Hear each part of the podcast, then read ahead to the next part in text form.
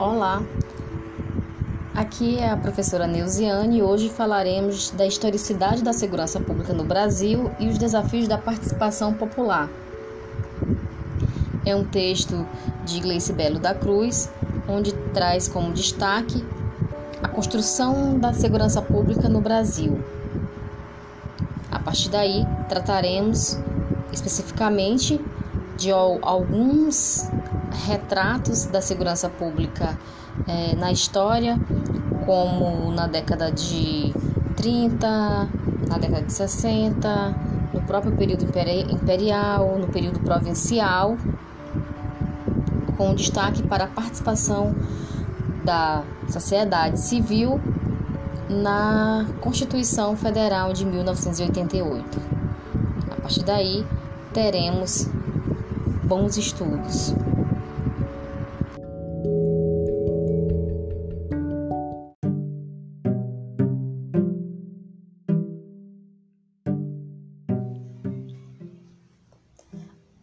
Política de segurança pública surge no Brasil, é, de acordo com alguns estudiosos, entre eles Pacheco, Marcineiro, ela surge para proteger a realeza.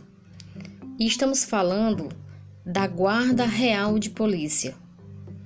Suas atividades eram capturar escravos, desordeiros, criminosos e patrulhar para reprimir ações que se levantavam contra a realeza.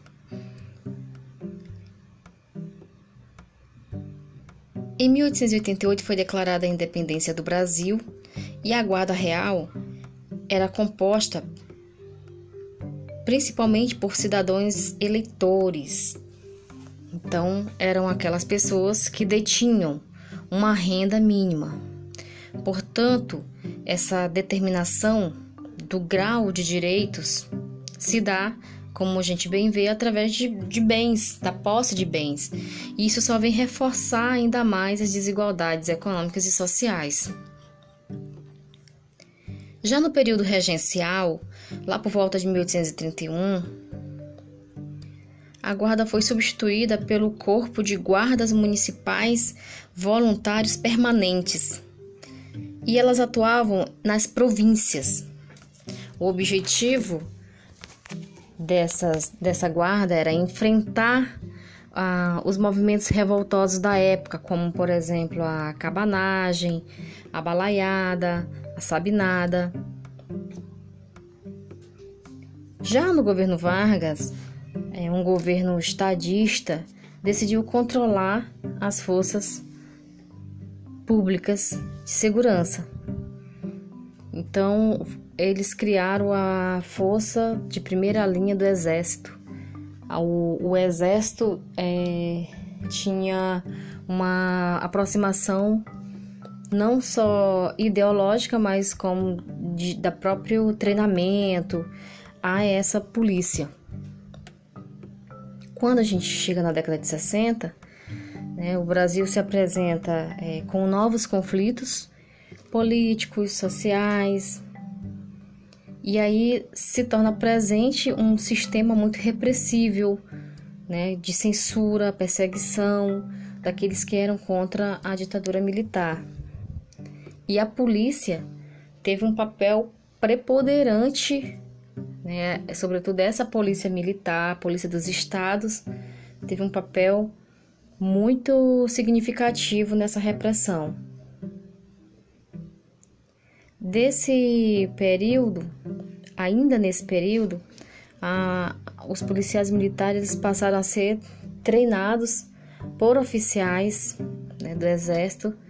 E como a gente bem sabe o exército ele a, a função do exército né, é, é, é, destruir o inimigo né, ou seja é matar. Então a polícia militar ela, ela teve bem essa essa aproximação, né, de ver o inimigo, o, o indivíduo como um inimigo e eliminá-lo. Então, isso vem desde a época varguista né, e é reforçado no período da ditadura militar. E aí, nesse momento, é reforçado né, todo esse caráter de repressão que a polícia detinha. E aí se prioriza né, a segurança nacional deixando de lado a segurança pública. Mas em 1988, é, é, com o advento da Constituição Federal, né, chamada a tão conhecida Constituição Cidadã, isso vem né, mudando um pouco, pelo menos no texto da Constituição.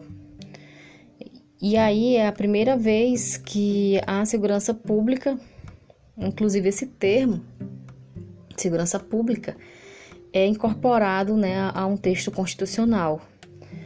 Se a gente for pensar nas constituições federais anteriores à de 88, é, por exemplo, a Constituição Federal de, de 1937, ela tratava dessa segurança como segurança interna.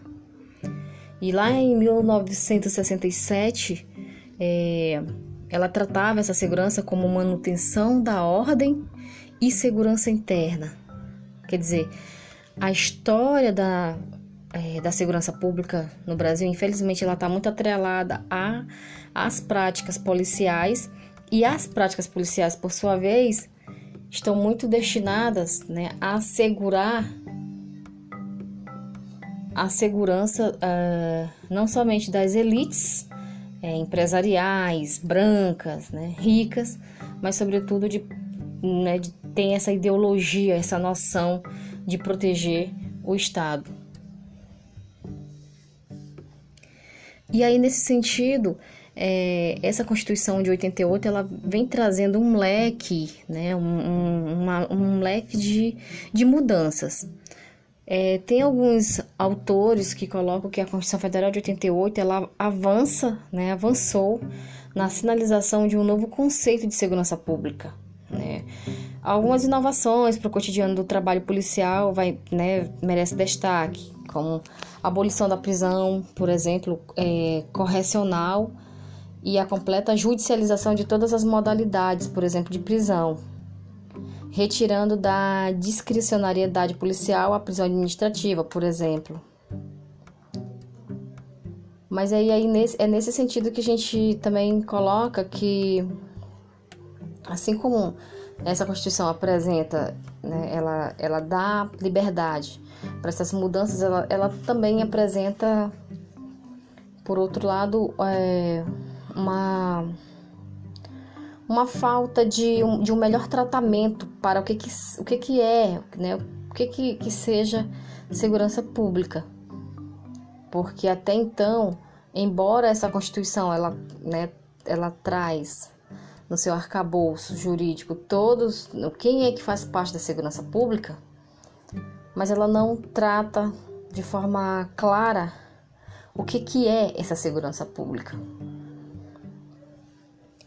Então, nesse sentido, é, os entes que fazem parte, né, que, que estão no rol de, de assegurar essa segurança pública, e a Polícia Militar é uma delas, a Polícia Civil, é, o Corpo de Bombeiros,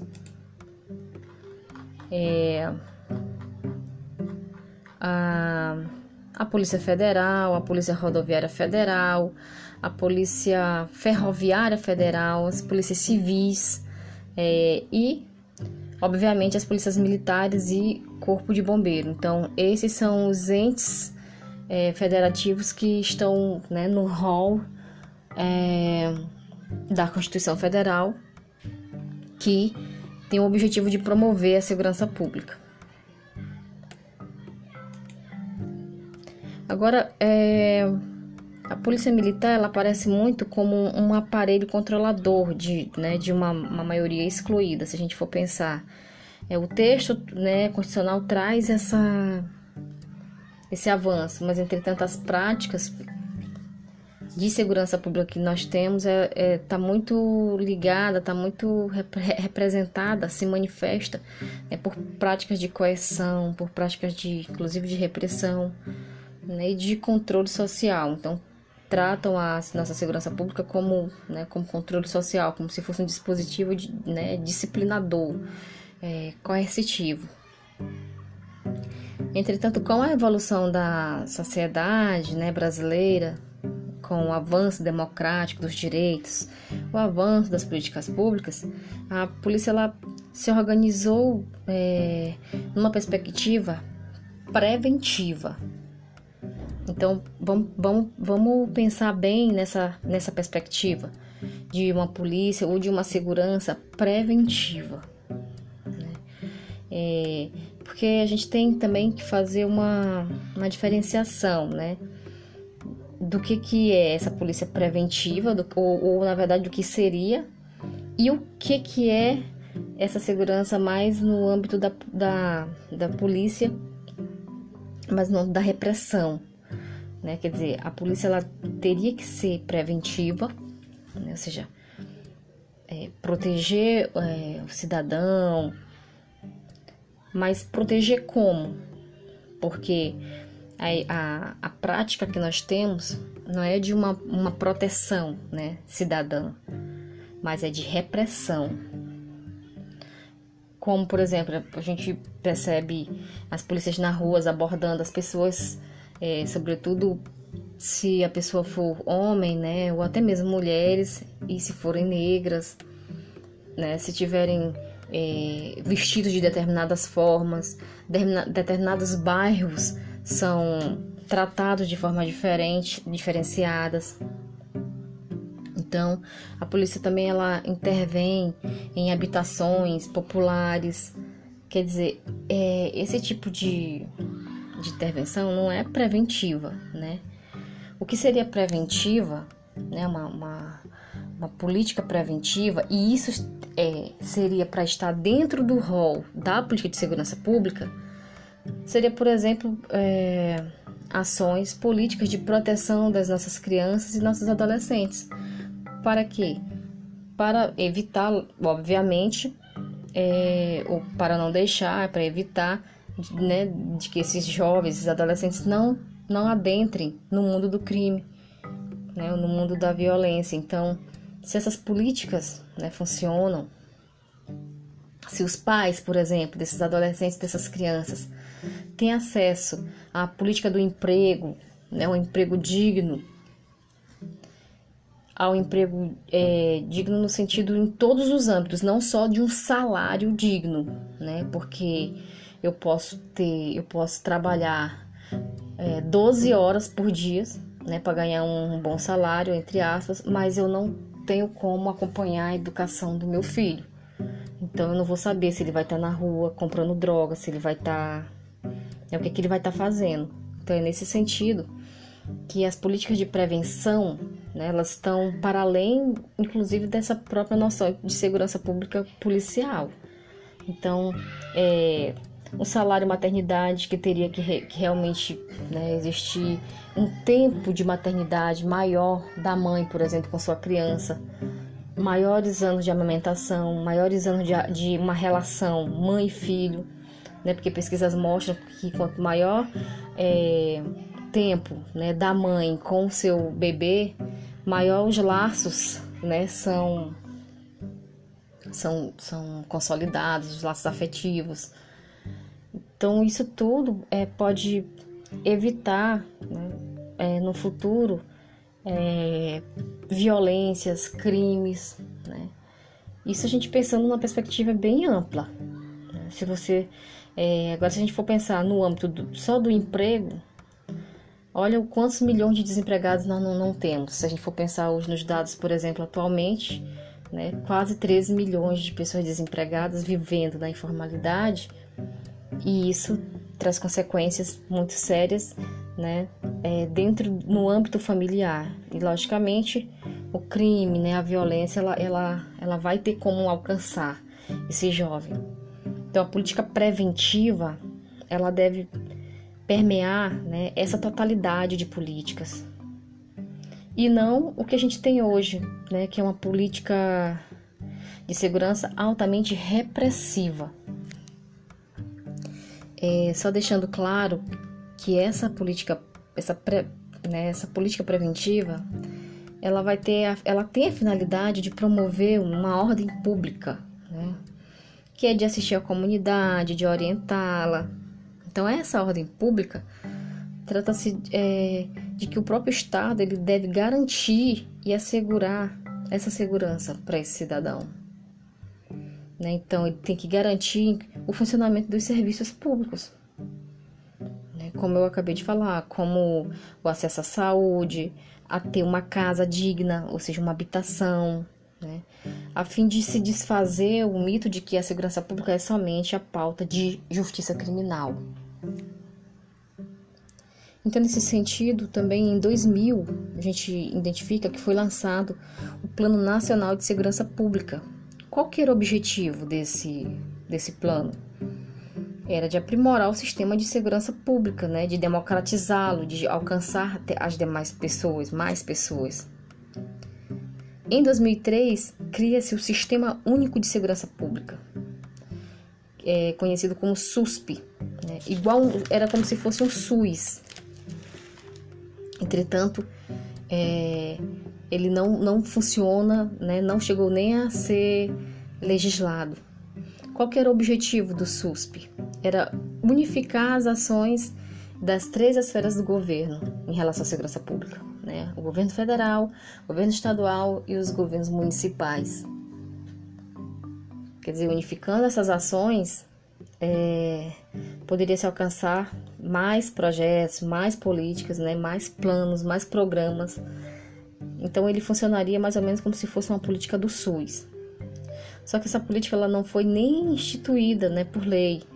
E aí só em 2007 que foi regulamentado pelo Programa Nacional de Segurança Pública com Cidadania, que é o Pronace, é, que teve como foco a prevenção. Então o SUSP não, não vingou, né? Essa política foi do governo Lula. Ele criou, ele foi no governo dele que criou o SUSP, mas ela, ele não teve, não teve, essa política não teve continuidade. O Programa Nacional de Segurança Pública com Cidadania, que é esse Pronasci, como vocês podem ver, é um programa, quer dizer, não era uma, uma política, era uma coisa menor do que uma política, né? Apenas um programa é, foi um projeto que articulava, que articulava né, a política de segurança a ações sociais, com o objetivo de desvendar as causas que levavam à, à violência. Né? Então, teve como alvo profissionais de segurança pública, jovens em conflito com a lei, presos né, ou egressos do sistema prisional, é, algumas ações desse programa né, deram certo, como posto de policiamento comunitário, as UPPs, né, que é aquelas unidades de policiamento nas, nas favelas, projetos educacionais é, que discutiam, né, ligados, na verdade, a esporte, lazer. Então, a partir desse quadro, a gente já vai percebendo que essa, a sociedade civil ela já aparece dentro dessas discussões de política de segurança pública, né? Então, a sociedade civil ela, ela pode também produzir segurança pública. Por quê? Porque a segurança é um direito social, né? Tá lá no artigo 6 da Constituição Federal de 1988. São direitos sociais, né? A educação, é, a saúde e dentre a habitação e dentre né, esses todos temos a segurança pública, né? a, segurança. Então, nesse sentido, é, a população ela deve se sentir segura. Né? É, e ela deve participar ativamente dessa, dessa segurança, né? a partir de, dos conselhos, é, gestores, conselhos de fiscalização, isso tudo com o objetivo de redução da criminalidade. Então, é, a gente sabe que essa redução de criminalidade não é um tema né, de solução imediata, mas deve partir de iniciativas, logicamente, né, dos governos, do governo federal, estadual, dos governos municipais, juntamente também com a sociedade civil e assim como outras organizações. Então, deve haver sim uma participação popular nas nas decisões políticas, né? sobretudo naquilo que naquilo que carece, né? naquilo que está precisando a população, naquilo que mais, né, que mais toca a população. Então, é, a gente pode concluir que a partir né, desse, desse resumo né, desse texto, a gente pode entender que a participação pública é importante nesse contexto né, de fiscalização e de mesmo como cidadãos ativos para que a gente para que possa ter é, minimamente né, uma segurança que vá para além é, dessa repressão que a gente tem no cotidiano, né, das favelas, das periferias, que a gente tem no cotidiano essa distinção de tratamento, né, que é muito claro e realmente exigir uma, uma segurança né, para além desse conceito de polícia, né, de justiça criminal. Né, exigir uma, uma segurança que esteja próxima das nossas das, das outras demais políticas, né? que vá desde o berçário, né? desde de ter direito a uma creche para o meu filho, uma creche de qualidade, até né, ter um uma, uma casa lá, né, para idoso. Ok? Então espero que vocês tenham gostado dessa discussão. A gente é, espero que vocês ouçam esse podcast e a gente discute na nossa próxima aula. Obrigada. Tchau, tchau.